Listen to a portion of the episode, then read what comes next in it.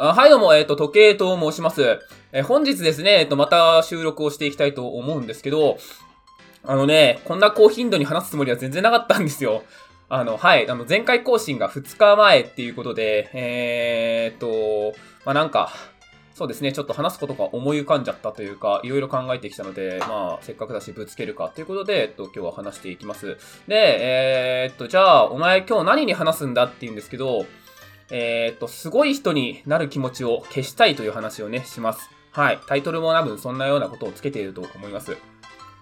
で、まあ、なんでお前はそんな急にすごい人になる気持ちを消したいとか言い出すのか、まあ、みたいな話をしていくんですけど、あのですね、えー先日、あの、マシュマロをいただきましてですね、えー先日というか、あの、前回から2日か、かかったって、あの、2日たしか経ってないっていうことから、まあ、昨日もらったということはわかると思うんですけど、あの、いただきまして、えーと、まあ、読みますね。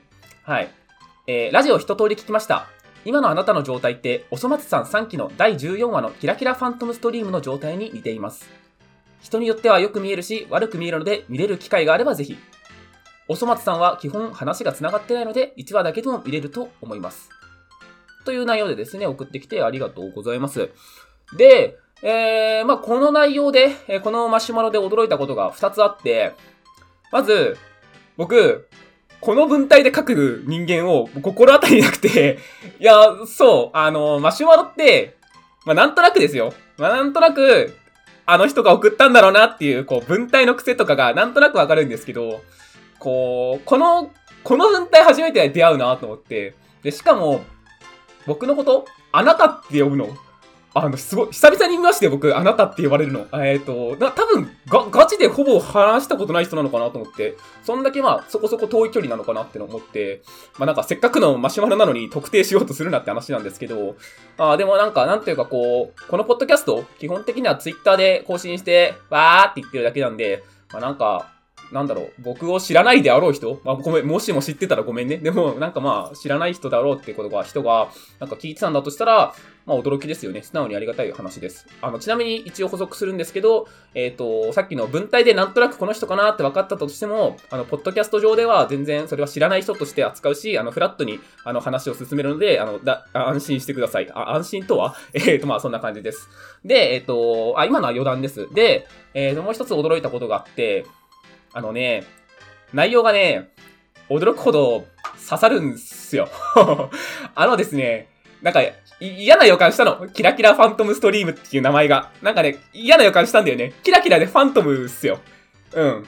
で、まあ、そうなんですよね。えーと、まあ、この話は今からしていくんですけど、えまあ、自覚してる症状だったので、これは。えー、まあ、改めて人に言われると、まあ、結構ぐさっとくる。あまあ、それはあの、送ってくんだとかそういう話じゃなくて、まあ、単純に、あれです。あの、今勉強しようと思ったのに母親から、あんた勉強しなさいって言われた時の、あの、う分かってるんじゃ、みたいな。あー、みたいな。あのーほん人は本当に痛いところを突かれるときつくなるってやつですね。えー、まあでも、そうですね。まあせっかく、まあこういう機会があったので、まあこれも僕も結局向き合わなきゃいけない課題だと思ったので、えーと、まあせっかくポッドキャストやってるんで、ちょっとまあ向き合っていく過程を話していこうかなと思って、えーと、これを喋ってます。と、っていうか、すごいですね。これ聞いてる人、僕が断片的に喋ったこの5回、多分5回、今まで5回やってるんですけど、これを聞いて、この、これ投げられたのすごいっすね。あの、あまりにもピンポイントすぎてびっくりしました。はい。ということで、えっ、と、始めていきたいと思います。ということで、あの今日ですね、あと、おそ松さんの、えーキラキラファントムストリームの話をしていきたいと思います。えーでなんですけど、はい。えっ、と、マシュマロでいただいたので、えっ、と、キラキラファントムストリーム、あの、調べるだけじゃなくてですね、ちゃんと見てきました。はい。契約してる Unext でですね、えー見てきました。えっ、と、まあ、僕自身、あの、おそ松さん、全然今まで知らないんですよ。ツイッターで名前見たことあるなーくらいで、えーまさかこういう経緯で見ることになるとは、えー、と、思いもしませんでした。で、えー、と、マシュマロの内容にあったように、えー本当に前提知識なしでもわかりやすかったです。1話1話完結してるし、まあ、その、その輪で、えー、オチとなるようなところは基本的に、まあ、その、えー、と、見るだけで、大体関係性はわかるよねっていうところで。で、まあ、さっきのマシュマロ読み上げたんですけど、あ、まあ、そうなんだって笑おうとしたんですよ。キラキラファントムストリームっていうの似てますねしか言われてないから。なんですけど、まあ、見てみたら、思ったより面白かったので、まあなんかその辺の話もしていきたいなと思います。で、まあ、じゃあどういう話かっていう、まあ、あらすじをね、えっ、ー、と、話していきたいと思います。えー、まあ、一応いるかわかんないけど、ネタバレが嫌な人は まあ、あの、見てから聞いてください。はい。えー、まあでも普通にあの、見て面白い回だと思います。えっ、ー、と、どう面白いか後で言います。で、まあ、どういう内容だったのかっていうのと、あ、待った。先にあのー、予防線貼っていい？予防線貼っていい？予防線貼るんですけど、あの、僕、おそ松さん本当に知らなくてですね、あの、今回初めて見るんですよ。で、一応、まあ、調べて、どのキャラがどういう名前かくらいは、まあ、一応、あの、理解したつもりなんですけど、まあ、このおじいちゃんなので、あの、間違えてたらごめんなさい。はい。あの、故障とかを間違えてたりしたらごめんなさい。あの、先に謝っておきます。えー、で、やって、えっと、あの、本編入っていくんですけど、えっと、まずですね、おそ松さんっていうのは、えっと、むつごむつごの、えっと、主人公でいいのかな？まあ、たちがいて、まあ、あれが、あの、まさかの全員ニート、ニートをやってるというところから始まるんですよ。で、えー、っと、で、そのニートたちをですね、ニートたちって言っていいのかな？ニートたちをサポートする AI みたいなキャラクター、キャラクターがいて、その AI が、基本的に鍵、価値とか、えー、手伝ってくれるらしいんですよ。なんだけど、急に、こう、謀反じゃないけど、いや、やめるわっつって。家事とかやんない。俺たちね、A1 グランプリ出るんだって。何 A1 グランプリってっていうの？まあ、なんか M1 グランプリをもじったもんだと思ってください。まあ、あの AI だから A1 ね、なるほどねと思ったんですけど。で、始めるんですよ、ロボットたちが。えっ、ー、と、漫才をやるって言って。で、最初は、まあ、ムツゴのみんなも、なんだあいつみたいな品種を買うというか、まあちょっとバカにするような感じなんですけど、でも、まあ、ロボットたちは陰ながら、えー、お笑いのですね、漫才とかの練習をしてて、ムツゴの一人のうちですね、チョロマツチョロマツかな？チョロマツが、その A1 グランプリに出ようとする AI たちの努力を見て、もう感銘を受けるわけですよ。なんだあいつらはと。あんな、自分でやることを見つけて、頑張ってる人ってすげえなって。俺もあれになりてえなって言い始めるんですよね。で、俺も何かキラキラしたいっていうところから問題が提起されるわけですよ。なんだなんだと。いきなりあいつがあのキラキラしたいとか言い出したのとかいう、まあ、兄弟の話があるわけですよ。なんで、じゃあなんだと。まあでも僕はああいう風にキラキラしたいんだ。でも、やることがわからないんだと。なるほど。じゃあ好きなことって何って聞くわけですよね。あの、兄弟で、あの、あるんですけど、じゃあちょっとそれ考えてみようよって。じゃあ好きなもの、アイドル、アニメ、ラノベ、漫画。すごいっすよね。や、役場みたいなやつですし、僕もそんなような感じだから人のことは言えないんですけど。で、なんですけど、これ言うのが、別に、俺これ好きなだけであって、なんかやりたいわけじゃないからなって言い出す。まあ、なるほどと。うん。っていうところで、なんだけど、あの、何かやらなきゃいけない気がする。えっ、ー、と、俺もああなりたいっていう。で、それを作中では、なんか、何かをやることを見つけて、キラキラしてる人たちを見て、自分もなんかやらなきゃいけないんじゃないかっていう圧力に駆られる、え状態。これをキラキラファントムストリームって呼ぶ、えー、ことにしたそうです。というか、ま、なんかそう定義されてました。定義されてました？めちゃくちゃ硬い言い方だな。まあでもそうです。で、じゃあ、チョロマツが、どうしようと。やりたいことが見つからないなら、まあ試してみようって言って、やった、やろうとしたことが、えまず、え旅に出る。あ、なるほどねって。まあ、結局旅には出なかったんですよ。けど、ファーストアクションが、そうだ、旅に出ようって言い始めたんですよね。もう雲行きが怪しいんですよ。で、次に、DIY。はあ、なるほど。え、次、キャンプ。え、ボランティア。あ、などなどなどなど、やってたんですよね。いや、正確にはやっていたんじゃなく、これかな？って言って提案して、えー、っと、他の兄弟、えっ、と、十、十四末十四末にやらせてたんですよね。えー、はい。っていうところで、だから十四末が DIY するある姿見て、あー、これ違うなって言い出して。で、十四末がキャンプ、テントとか立ってたんだけど、これ違うな。やっぱ虫とかいるし、なんか嫌だよねみたいなことを言い出す。まあ、ボランティアとかも違うなと。いや、俺が助けてほしいんじゃいみたいな。これ結構好きなんですけど、俺が助けてほしい。まあ、なるほどと。で、まあなんか散々な目にあって、もう最後の最後に十四末に切れられるんですよ。なんかさっきから大変そうとか、めんどくさいとか、そりゃそうでしょと。なんかこれは違うとか何なんだよみたいな。しかも自分で決めたわけでもないし、って言うんですよね。まあなんか結構正論じゃないですか。ああ、まあなるほどって思うんですけど、ここの返しが面白くて、チョロマツが、うるせえと。そんなことはうるせえ。分かってるんだと。なんだけど、俺は別にキラキラしたいだけだって、あの、やりたいことを見つけたいわけじゃねえんだよ、みたいな。キラキラするってことが目的で、別にやりたいこととかどうでもいいよ。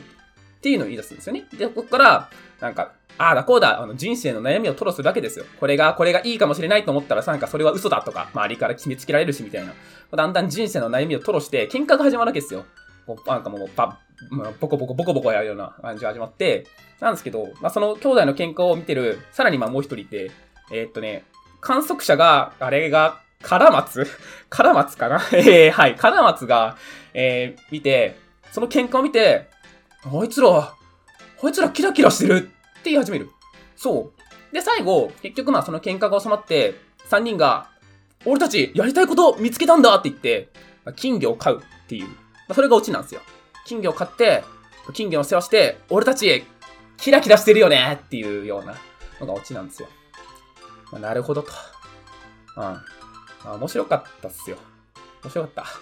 面白かったよ。あの、お話として面白かったんだけど、あのね、なんか、見た目がギャグテイストに対して扱ってるテーマが重すぎる あの、本当に重すぎる。僕も最初、なんか、いや、もう嫌な予感したんだよ。見てる間に。もう、だってさ、あれなんだよ。あの、もう何かをやることを見つけて、キラキラしてる人たち見て、俺もなんかやらなきゃっていう圧力に駆られるっていう言葉を聞いて、もうぐさぐさぐさぐさ刺さるのよ。あ、知ってるなそれって言いながら。うん。で、まあまあ、その辺の感情も後でありますね。じゃあ、まあ、何がこれ、この話が面白いのかっていうのが、えー、と僕、まあなんか、えー、若干考察っぽい。考察っていうか、まあ物語の分解ですね。分解をちょっとしていきたいと思います。あ、お水飲みますね。ちょっと待ってください。ああ、よし。えー、ということでやっていくんですけど、まず、この作品で語られているキラキラしたものとは何か。まあ、これはもちろん定義づけられるものではないんですけど、えー、っと、まあ、ロボットたちがやってたやつですよね。えー、漫才のグランプリに出たいから、えー、じゃあ俺も、ちょっとこれに向けて頑張ろうっていうやつ。とか、まあ、それこそ作中でも、えっ、と、まあ、アイドルの描写とかもありましたね。なんで、まあ、すげえかっこよく言うと、キラキラしたものとは何かっていうと、まあ、人生のミッションみたいなもんですよ。何かに対して全力で、えっ、ー、と、自分の魂というか、まあ、かけて、えー、打ち込めるようなもの。で、え、なおかつ、まあ、なんか自発的に自分がいい方向に向かって進もうとすること。まあ、これは僕の解釈ですよ。でもこれが、まあ、キラキラしたものなんじゃないかって思うんですよ。で、えっ、ー、と、これを見つけたいと。俺もこのキラキラしたものを見つけたいって言って自分探しのことをするんですよ。で、これが面白いんですよね。えっ、ー、と、自分探しのことをやろうとしたとき、じゃあ、カラマツ、カラマツじゃないな。えーっと、あれは、なんだ、ちょ、ちょろ松か、ちょろ松か？ご、ごめん、マジで間違えてたらごめん。えー、でも、ちょ、ちょろ松だわ。多分ちょろ松。えー、が、えー、やってきたことを思い返すんですよ。で、まず趣味がアイドル、アニメ、ラノベ、漫画ね。で、それに対してやったことが、旅に出る、DIY、キャンプ、ボランティア。全部かすってないんですよ。全部かすってなくて面白くて、えー、これね、僕がね、前回話した内容か、前回？前々回かな？っていう時に、なんか自分探しの旅っていうのは、あの、世界と触れている、その、あれを拡張するんじゃなくて、自分の内側を見ていく作業だよ、みたいな話をしたんですけど、まあ、あれって結構勘違いしやすいんですよ。新しいものに触れたら、自分の何かが見つかるんじゃないかっていうのを思いがち。だから、旅に出ようってことあるんですよ。これを、見事にそれを地で行くようなところを全部やってくれたのが、すごくこの作品面白いなって思いました。だってすごいもん、最初旅行くって知った瞬間、うーん、なるほどね、とか思った。で、しかも、その間にボランティアっていう単語も出てたのも面白かったですね。だから、ななんか、ね、パッと見キラキラしてるじゃないですか、ボランティアって。えー、っと、僕はなんか、事前の精神でやってますみたいな。事前だっけあれ？忘れちゃった。ごめん、漢字の読み方間違えてたらごめん。っていう感じでやってんだけど、まあやってたとか。だけど、まあ実際はそうじゃないよねっていう。自分の世界とは、え自分探しとは、え、外の世界を拡張するんじゃなくて、えー、っと、まあ、自分の中を探す作業だよねっていう。で、しかも、えさらにいいのが、それを全部誰かにやってもらってるんですよ。だから DIY も、俺 DIY やりたいわって言って、結局他の人に DIY のセット使ってもらって、自分はなんかトンカチとかこう素振りして、ふーん、うーん、違うなって言って。あ、これ違うな。あ、俺これキラキラできる気しないわ、みたいな。まあ、結局自分で何もやってないってことなんですよね。これは面白い。えー、と、まあ、すごくいいデフォルメの描き方をしますよね。えっ、ー、と、自分探しが見つからないっていう時の、えー、そもそも自分でやらない。で、しかも自分と今まで接点がないところを探そうとする。これはすごく自分探しで勘違いしやすいところを全部描いてて、えー、めちゃくちゃ面白いなって思いました。で、えー、っと、もう一つ面白いなって思ったのがあって、えー、っと、喧嘩こそがキラキラであるっていう描写はすごく面白いと思いました。えー、さっきのですね、えっと、うるせえって。俺は別にやりたいことを探したいんじゃねえと。キラキラしたいだけなんだわ。で、そういうやつなんですけど、まあ、これがすごい。で、こういう心のトロこそが、やっぱ旗から見るとキラキラしてるんですよ。だって、その喧嘩って、その、今まで自分が、これ、こうじゃないとか、こうやりたいとか、まあ、いろんな悩んだ中で、その、もがいてきた結果をぶつけてるんですよ。なんか途中で話であったよな、あの、これがいいかもしれないと思ったら、それは嘘だって言われたりだとか、そういうちょっと否定をされたりとか。なんだけど、でもそれって、その、魂の方向。まあでもその人が本当は、えっ、ー、と、本当はというか、今あるところから、もっと良くしたいなって思ったからやったことじゃないですか。まあ結果はどうあれ。で、それに対してうまくいかなかった。でも、それは本当は実際は自分を良くしたいだけだったんだっていうところから始まっていく。これって、キラキラしてませんかっていう話。さっき言った、他のボットに対して何かを全力で打ち込もうとして、自分がいい方向に向かって進もうとすること。これをやってるのが、やっぱキラキラしてるっていうんだけど、まあ、形はどうあれ、やっぱりそう、もがく姿っていうのは、自分がいい方向に進もうとした過程とかだったりするし、それはキラキラだと思うんですよね。だから、なんだろう、その喧嘩自体をキラキラっていうのはすごく面白いなって思いました。で、これがね、もう一個秀逸なところがあって、最後にね、金魚買うんすよ。金魚。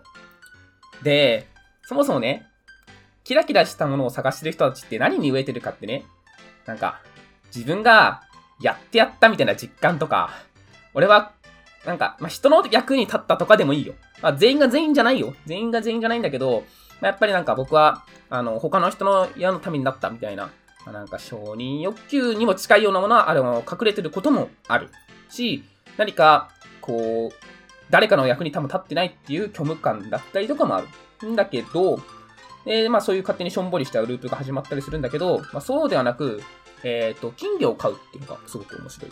で、まあ、これはあの最近僕があの他のポッドキャストで聞いた話をまあそのまま話すことになっちゃうんですけど、えっ、と、人間って自分が良くなることを自分に強いらないことが大切で、まあ、大切というか、あの意外と自分が良くならなくても、他が良くなると、なんか良くなった気になるんです。っていうのも、なんかね、他の人を追いかけてる。と、その人を自分ごととして見ていると、なんか他の人の成長を見ると満足できる。例えば、えスポーツ観戦とか、なんか、あのー、いや、スポーツ観戦してる、あのー、お父さんとか、まあ、いたときに、やっぱ、あの選手はねーとか言って、まあ、入れ込んでるわけですよ。で、別に、お父さんは何もやってないじゃないですか。まあ、言い方あれだけど、まあ、野球とかサッカーとかに関しては何もやってないんだけど、でもその、応援してるスポーツ選手が輝くことで、なんか俺もやった気になるというか、あ、よかったみたいな、になる。っていうのはすごくいい例だし、例えば、植植物を育てる。植物を育てるっていうのもすごくいい例。あのー、自分でね、水とかやって、植物が育っていくと、なんか自分がやった気になる。だってそれは自分がお世話した気がするから、はずだから。あまあ、とか、もっと言うなら、まあ、植物の他にもサボテンまあ、植物だけど、サボテンとかなんて、あ、れなんてだってもう、まあ、結構自然とね、もう育っていくけど、なんかまあ日々もう育って置いていくだけで、なんか成長した気になれるとか、まあそういうのは効果はあるんですよ。で、結果、そこで、じゃあ自分が変われないならどうするかって言った時に、金魚を飼うっていう終着点に変わるのは、めちゃくちゃ面白いですね。うん。めちゃくちゃ面白い。この台本書いた人、しん、なんか、そういう人の心理を本当によくわかってるなと思って。ね、確かにね、金魚を飼うはね、正解。うん。これはね、キラキラした気持ちになれますよ。だって、自分が世話することでそいつが生きていられるんだもん。ねっていう。っていうのが、まあ、すごく、えっ、ー、と、キラキラファントムストリーム、えー、面白いなって思いました。で、まあ、ここまでは普通に僕に感想なんですけど、まあ、なんか、あのー、この考え方って、もうちょっと哲学的なアプローチができるんですよね。はい。えー、と、まあ、僕はあの、そんな哲学的なことを言うようなキャラじゃないし、まあ、特に、あの、専攻もしてないんで、まあ、そんな詳しくないです。あの、本当に、あの、かじった手、知識だし、まあ、こなしみたいなもんですよ。えー、まあ一応言っておきます。はい。えっと、あんま哲学に明るくないということだけ言っておきます。えっ、ー、と、まあいろいろつらつら言ってくし、参考文献とかは、あの、最後の方とか、まあ途中途中言うんで気になった方は調べてください。で、えっ、ー、と、まあこれはなんですけど、ここで考えられるのがですね、えっとね、フロム？フロムかな？エーリッヒ・フロムの思想によると、生き方っていうのは二つあって、えー、ある生き方。あるっていうのは存在の方です。存在の在のあのある方。英語で言うと to be。うん。生き方。ある生き方。ともう一つ、持つ生き方。持つっていうのは所有の方です。えっ、ー、と、英語で言うと to have もあの、の方です。なんか急に真面目なトークになっちまったな 僕はそんな真面目なことは話さないんですけど、まあでもこれすごい面白い観点なんですよね。で、えー、っと、あ、ちなみにあの、この、ある生き方と持つ生き方については、まあ、ちゃんと話すのは、あの、僕も限界がありますし、僕もちゃんと分かってません。なので、えー、っと、本当に気になった方は、えー、調べてください。えっと、さらっとしか話しません。で、じゃあ、ある生き方と持つ生き方って、まあ、具体的にどう違うのっていうと、ある生き方とは、ここからあの始めていきます。ある生き方とは、えー、私は悩んでいるって言ったように、動詞で表せることです。動詞。はい。あの、V です。えー、というところで、っていうのは、あの、私は悩んでるってことは、私が悩んでるんですよ。やべえな。副賞になっちまった。えー、っと、まあ、要は、自分が自発的に行っていることなんです。能動的に生き生きと活動的であること。これがある生き方なんです。ええ。能動的ですね。でなおかつ、自分の内部に存在する自己を表現すること。いや、難しい言葉になってきましたね。はい。えー、っと、まあ、なんか、ありていに言っちゃえば、まあ、ちゃんと、えー、っと、まあ、自己の中で存在するもの、何かに突き動かせるとかじゃなくて、自分の中で、いや、俺はこうしたいんだっていうような自己、えー、眠っている自己を表現すること。まあ、眠っているかもわからないけど、っていうこと。これがある生き方です。で、もう一つ、えー、あ、次に、持つ生き方っては何かっていう話なんですけど、これは、さっきは、私は悩んでいるだったじゃないですか。まあ、動詞で自分が主語なんですけど、まあ、自分、あ、まあ、主語は変わんねえわ。まあ、自分ごとだったんですけど、持つ生き方は、私は悩みを持っている。私は悩みを持つ。そういうのが持つ生き方です。言葉遊びかってもんですけど、意外とこれが違う。えー、っていうのも、この差は何かっていうと、私と悩みはこれ分離してるんですよ。あの、動詞のように自発的に起きたものではなく、私と悩みがある。それを持ってしまっているみたいな。えー、そういう受動的な関係なんです。これは、あの、自発的に能動的に動くものではなく、分離しているから止まっちゃってるんですよ、そこで関係が。なんで、これは受動的な関係なんです。えっ、ー、と、もっと平たく言うんだったら、自分ごとになってない。はい。自分ごとになってない。だって私、私が悩んでいるんじゃなくて、私がある中で悩みってやつを持っているんだから。それってまた別々だと思ってるじゃない。そうじゃないんだと。えー、これがすごくわかりやすい例は、あの、結婚の条件なんですね。あ、まあ、別にみんなによるよ。けど、これあの、一般論でよく言われるやつ言います。で、結婚の条件としてありがちなのは、高収入、高学歴、高身長。まあ、なるほどと。これは、持っているんですよ。っていうのも、多くのお金を持ち、いい学歴を持ち、えー、高身長というステータスを持つことで生まれてる最たる例なの。で、これは何がすごいっていうか、違うかっていうと、本来、私っていう存在、自己っていう存在は、何にも変え難いはずなんです。どんなものとも、えっ、ー、と、釣り合うことはない。だって私は私っていうことがあるんだけど、私は高身長です。私は、えー、いい学歴を持ってます。私は高身長で、えー、松身長言っちゃったな。相手をお金を持ってますみたいな。っていう、価値、自分の商品価値みたいなのをつけちゃってる。自分を商品として売り出して、相手が求める条件を持つ人間っていうのが、持つ、えー、生き方なんですよ。ね、おかしな話だね、みたいな。結局私っていうのがないんですよ。じゃあ、その高身長と高学歴と高収入。これなくなったら私ってな、その人は何なんですかね？っていう話なんですよね。だって私を売ってるわけじゃないから。まあ、売るのもおかしいんですけどね。で、まあ、この辺の考え方は、こう、今の、まあ、大量に生産されたものを買い求める、まあ、消費社会。まあ、近代の我々ですよ。えっ、ー、と、まあ、そういう消費社会になってから、まあ、傾向が顕著になった、えっ、ー、と、できる、できてきた考え方というか、えっ、ー、と、まあ、そういう傾向が高くなってきたっていうんですね。えー、なので、まあ、我々が、あの、持つ生き方をするっていうのは、まあ、あまあ、ある意味じゃしょうがないっちゃしょうがないっていうのもあります。じゃあ、あ、で、一応ここでエクスキューズを入れるんですけど、えー、僕は、今、持つ生き方を受動的、えっ、と、ある生き方を能動的と言いました。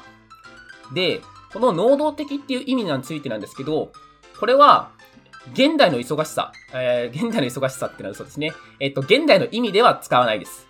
えっ、と、例えば、私は仕事で忙しくて、えっ、と、これこれをやっている。えー、これこれをあのやらなきゃいけないから、これこれとこれこれとこれこれを自分で選んでやってるよ。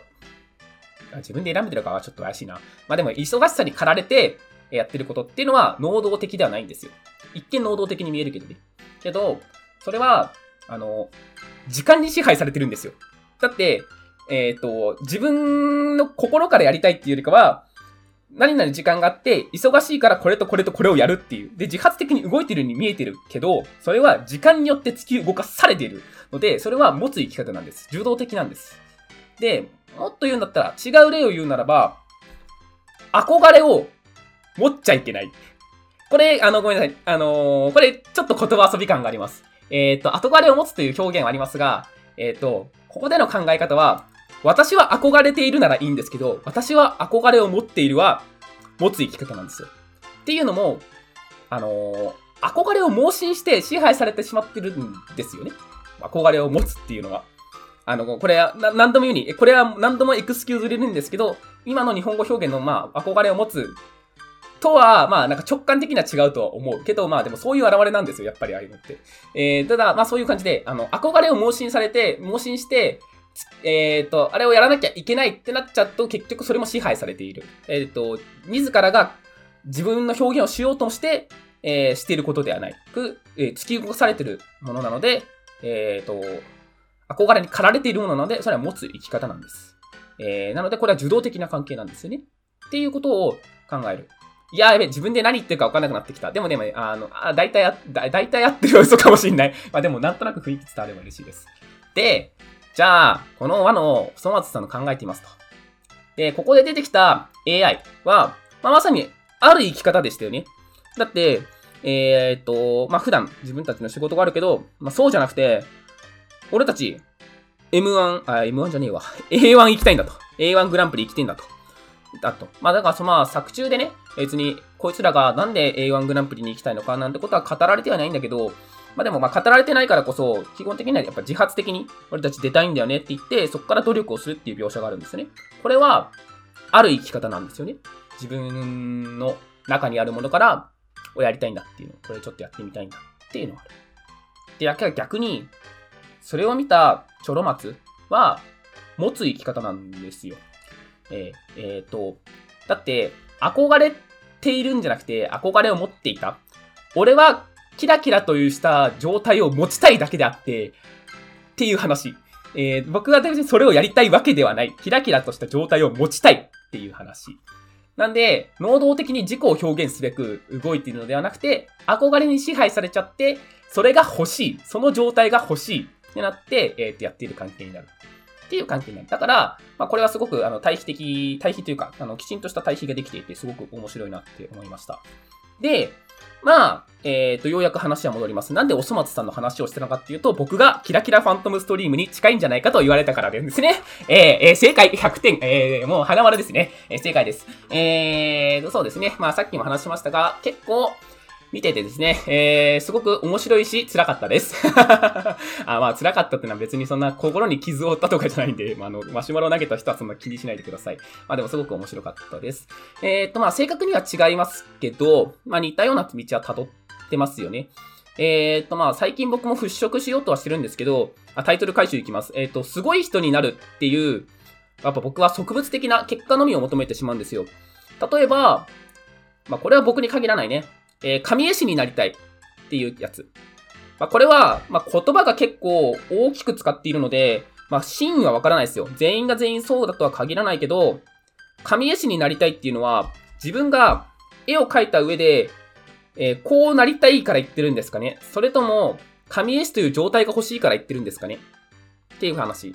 で、少なくとも僕はこの言葉を言った時には、神絵師になりたいって言ったら多分結果だけを求めてるのかなって思う。うん、その状態が手に入れば嬉しいのかなっていう感じがする。し、よくある、いいねが伸びない、フォロワー数が伸びないっていうのも、まあ、もう同じような話だと思います。これももうまさに持つ生き方じゃないですか。結果、なんだろう、それが自己を表現するためにじゃなくて、それが欲しいからやっている、ね、から、それは持つ生き方なのかなって思ってます。まあ、これはまさに結構近代的な悩みだなと思ってます。で、僕ももちろん、えっ、ー、と、似たようなことは思います。昔、ブログじゃないんですけど、 Scrapbox っていう、まあ、雑談、雑記を書くところで、まあ、今でも Scrapbox は書いてるんですけどね。えっ、ー、とに、まあなんか、俺はすごい人になれようとしすぎていた、みたいな文章を書いたことがあるんですけど、まあまさにそういうことっすよ。あのー、今回出てきたチョロマツと同じで、えー、っと、本当にそれがやりたいのかっていうよりかは、その先にある結果だけが欲しいみたいな、そういう状態。うん。ね。ね。なんで、まあ、だからこそ僕は、なんで自分にはできないんだと。周りにはあんなにキラキラしているのにっていう、まあ、メンヘラみたいな状態は、もちろん陥ったことがあります。えー、だってこれ本来、じゃあまあ絵描いててね、これ自体が目的で俺はこうなりたいってなった時は、別に、それ自体が目的だし、えー、っと、それを表現してるのであるならば、まあ、それでいいはずなんですよ。なんだけど、僕が持つ生き方をしているがばっかりに、まあ、書いているんじゃなくて、書いた上での、えー、何か結果が欲しいってなっている。書くことでの自己表現っていうのは無視しちゃっているのは、えー、っと、顕著な例だなと思ってます。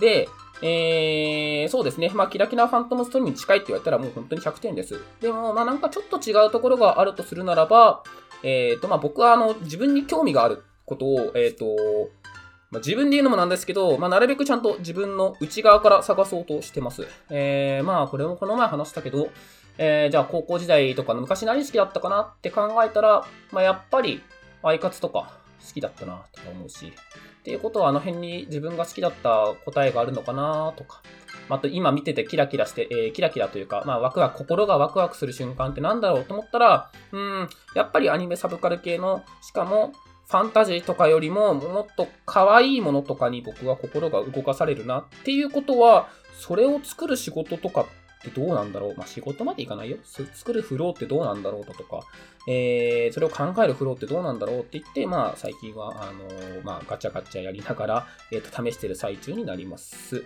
そうですね。まあ、でもこれ僕がこれをできたのって結局、今までなんか何かしらの本とか読んで、自分探しとはこういうことだよって、まあ、教えられてきた、えっ、と、学んできたからこうしてるってだけなんですけど、っていう話。で、まあ、その結果新しいことをやることはありますよ。だから、例えば、えー、じゃあ僕は、まず、それこそお絵描きを始めたっていうのは新しいことっすよ。だけど、新しいことを始めたっていう同じ意味合いだとしても、これは僕が自分の内側を探した結果、もしかしたらこれなんじゃないかと、えー、っと、考えたものなので、まあ、別に悪いアプローチじゃないかなと思っています。で、えー、っと、まあ、何かになろうとするのではなく、自分であろうとすること、まあ、これこそがある生き方だと僕は思っています。はい。なんでまあ、できる限り僕もそうありたいと思っています。となりますね。で、えー、っと、まあ、そこでさっきの、えー、さっきのとか、まあ、フロムさんも、まあ、そういう対比があって、ある、ん違う。えー、っと、ごめんね、日本語飛んじゃった。えー、っと、フロムさんが、本で書いてあるんですけど、えっと、持つ生き方から、えある生き方に変容するための21の条件みたいなのがあるんですよ。で、その中で一つすごい好きなのがあって、え偶像を崇拝することなく、幻想を抱くことなく生きるということ。なるほどね、とって。偶像崇拝？だからさっきみたいな憧れっていうやつに盲信しすぎることなく、で、自分が何かになれる。えー、何かになれるって言い方はちょっと違うかもしれないけど、でもさっきの、えっ、ー、と、キラキラした状態になりたいみたいな、俺はなるんだみたいな、そういう幻想を抱くことなく、えー、ただ自分の表現としてやりたいことを、えやっていくっていうことを生きること。まあ、これをいう意味だと思ってます。で、まあ、これに近い言葉、えっ、ー、と、今から紹介する言葉は別に哲学の文脈ではなくて、僕が個人的に好きな、えっ、ー、と、ブログで書いてあった言葉なんですけど、えー、人としての成熟は、自分はきっと何者かになれるはずと、無根拠に信じなければやってられない思春期を抜け出し、自分は確かに何者にもなれないのだと、事実を受け入れることでようやく地に足のついた努力は始まる。えー、まあ、なんかすげえかっこいい言い方になってますけど、要は、えー、結局自分は何もなれないんだなって分かって、えっ、ー、と、何かになろうとするのが間違いなんだと。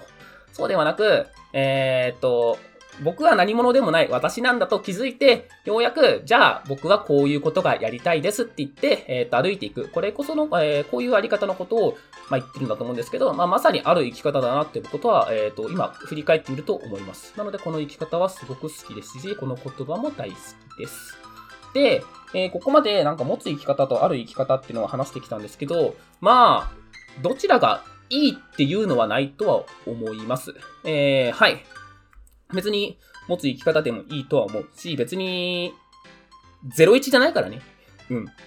ある生き方に変わったスイッチオーンつって、持つ生き方全くしませんとか、じゃなくて、まあ、それはね、えっ、ー、と、混ざり合って生きていくもので、まあ、比率っていうのはあると思います。あるんですけど、まあ、できる限りやっぱり僕は、うん、考えていくと、まあ、ある生き方でありたいとは思います。で、えー、っと、まあ、あとこれは違うアプローチ。あの、倫理学的なアプローチの言葉で言うと、あの、エウゼーンって言葉があって、えっ、と、自分がよりよく生きようとすることみたいな。まあ、今回のある生き方とは違くて、どちらかっていうと、これ僕の解釈ね。これ、あの、多分ガチの人が言ったらそれは違うよって言われるとは思うんですけど、え僕の解釈だと、なんか、その持つ生き方からある生き方にやっぱ変容するための一つとしてのやっぱよりよく生きるということ。えっ、ー、と、自分が、自分の魂が喜ぶ方向に向かうこと。まあ、っていうのはやっぱりなんだろうな、あのー、能動的に動いていることだと僕は思うし、えっ、ー、と、まあ、言葉も違うし、話してる人も違うけれど、えっ、ー、と、エウゼーンというあの概念はすごく僕は好きですね。えっ、と、まあ、この僕、この概念を知ったのは、えっ、と、ここは今から倫理ですっていう作品があって、僕はそれを見て、あ、なるほどねっていうのを見てました。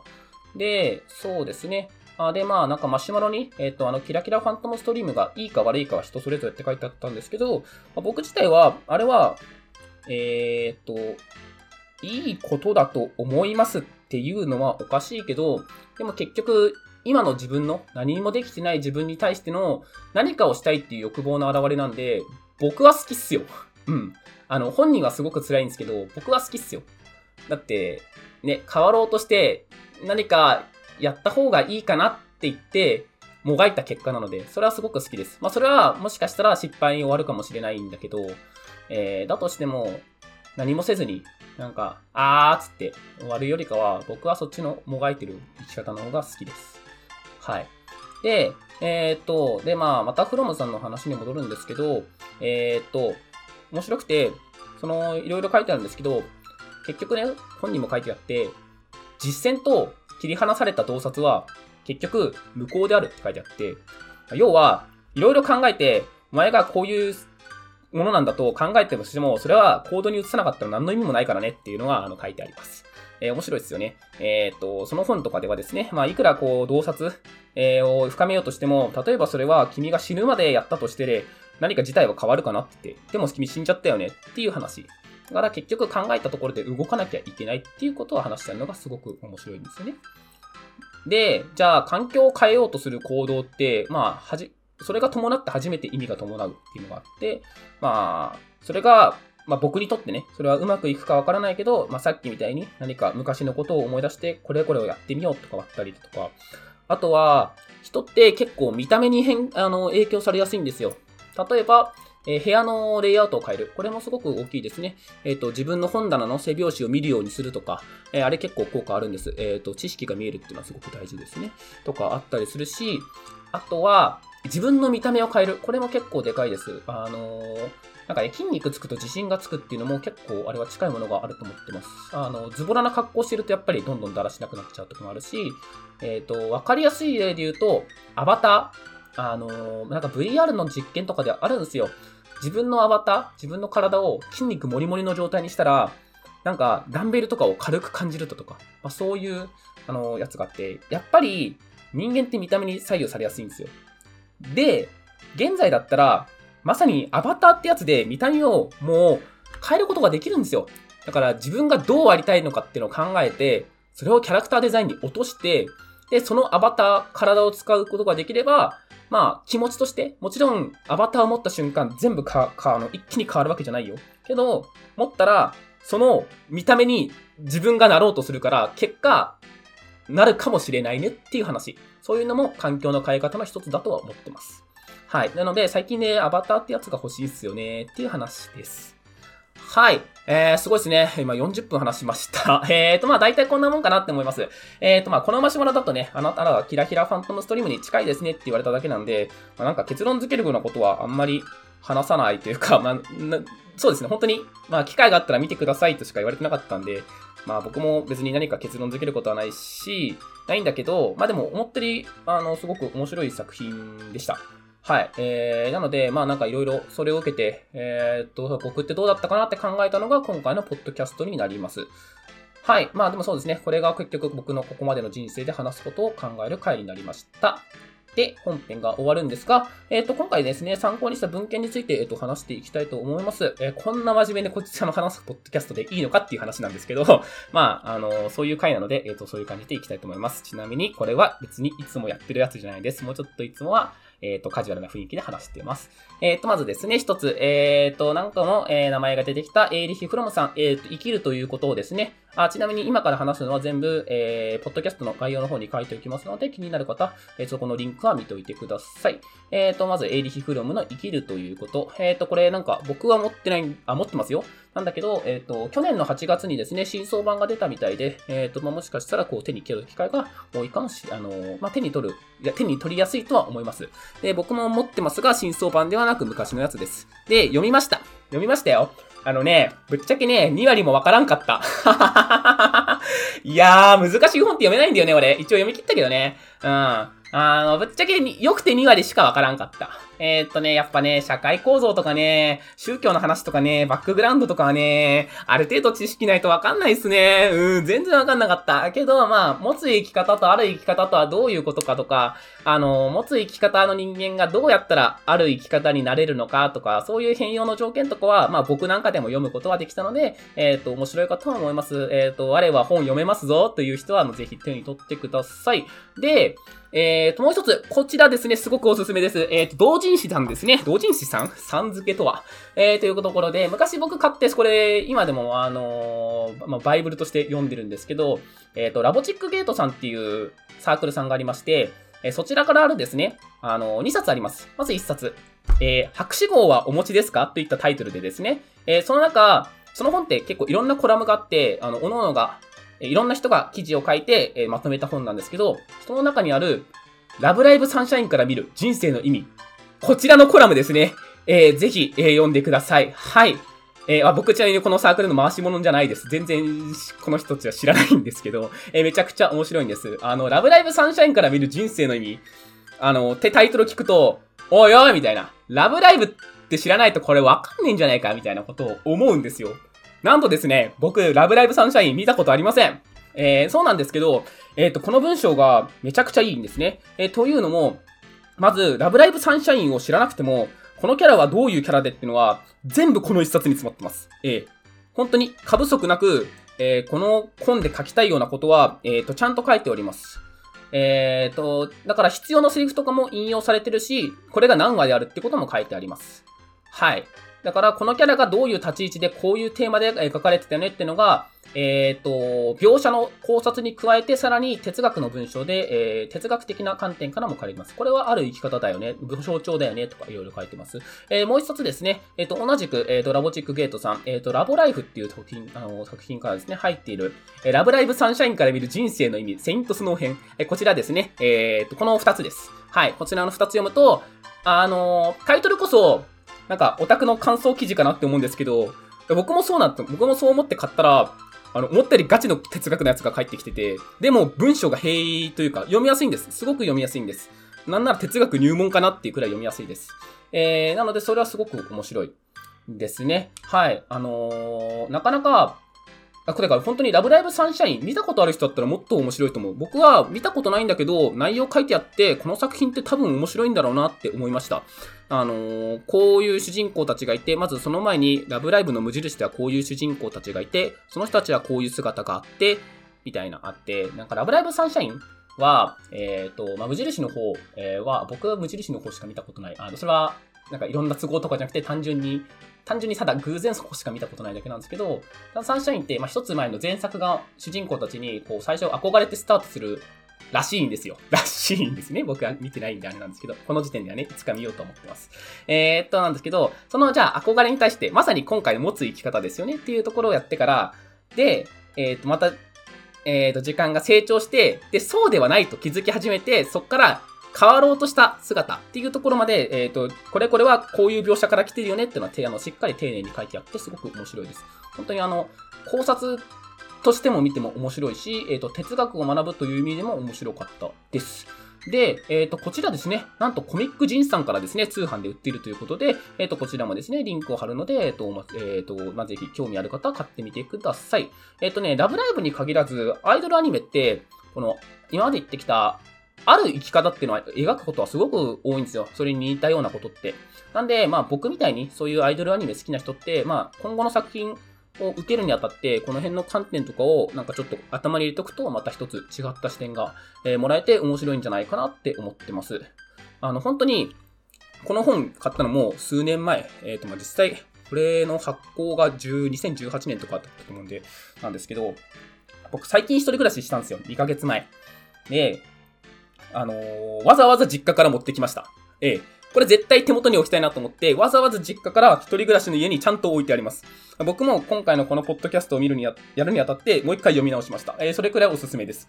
あのーさっきも言ったんですけど、この本はいろんな人のコラム形式なんで、このラブライブサンシャインの記事以外も載ってます。